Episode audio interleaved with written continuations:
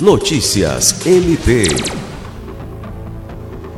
O Ministério Público do Estado do Acre, por meio da primeira Promotoria de Justiça Especializada de Defesa da Saúde, está acompanhando a disponibilidade de leitos de pediatria, medicamentos e insumos da rede pública estadual, destinados ao atendimento de crianças acometidas de vírus respiratórios.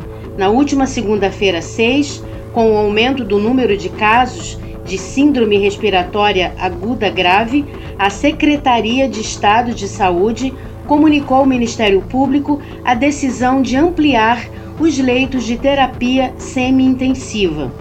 Nos últimos meses, o MPAC vem realizando inspeções em várias unidades de saúde da capital, que culminaram com reuniões com os representantes da CESACRE e a expedição de requisições de melhorias quanto ao fornecimento de medicamentos e insumos no sistema assistencial à saúde da mulher e da criança.